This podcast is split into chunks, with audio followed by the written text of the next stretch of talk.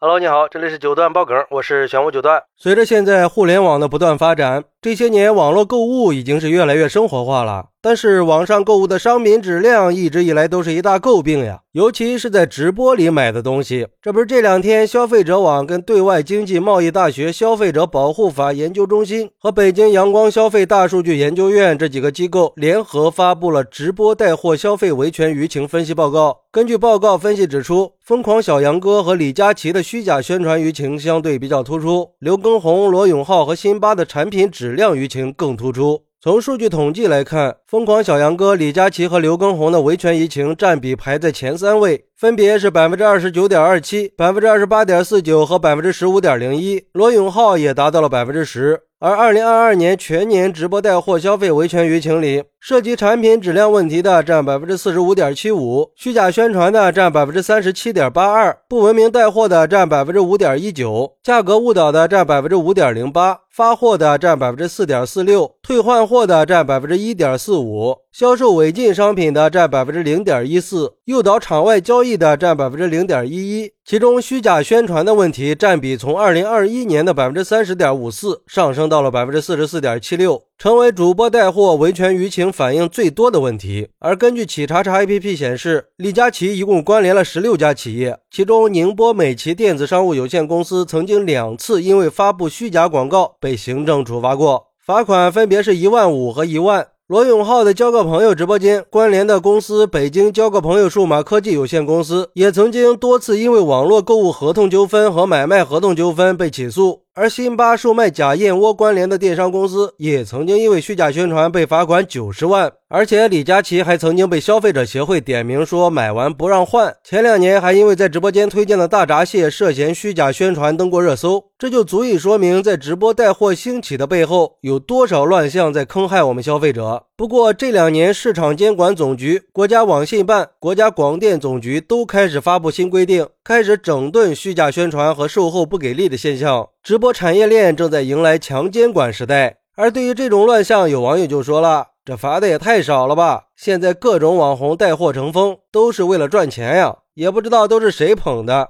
反正我是从来不看直播，更没买过东西。据我了解，我身边的人也是一样，所以我觉得他们的流量销售数据应该都是假的吧，故意搞出来的。我相信天底下没有那么多愿意上当的傻子吧。但是这些大主播如果犯了错，就应该狠罚，应该罚到倾家荡产。确实是呀，这直播带货市场的繁华背后，投诉也是不断增加的。根据消费者协会的报告显示，双十一期间关于直播带货的负面消息就有三十三点四一万条，日均有一点二四万条啊。不过，之前市场监管总局发布了关于加强网络直播营销活动监管的指导意见，在这个意见里提到，针对网络直播营销售后服务保障不力的问题，根据《消费者权益保护法》，重点查处对消费者依法提出的修理、重做、更换、退货、补足商品数量、退还货款和服务费用或者赔偿损失的要求。故意拖延或者无理由拒绝这些违法行为，加强了网络直播营销活动的监管，加大保护消费者合法权益的力度，促进直播营销新业态的健康发展。好，那你会在直播间里买东西吗？有没有上过当呢？快来评论区分享一下吧！我在评论区等你。喜欢我的朋友可以点个关注，加个订阅，送个月票。咱们下期再见。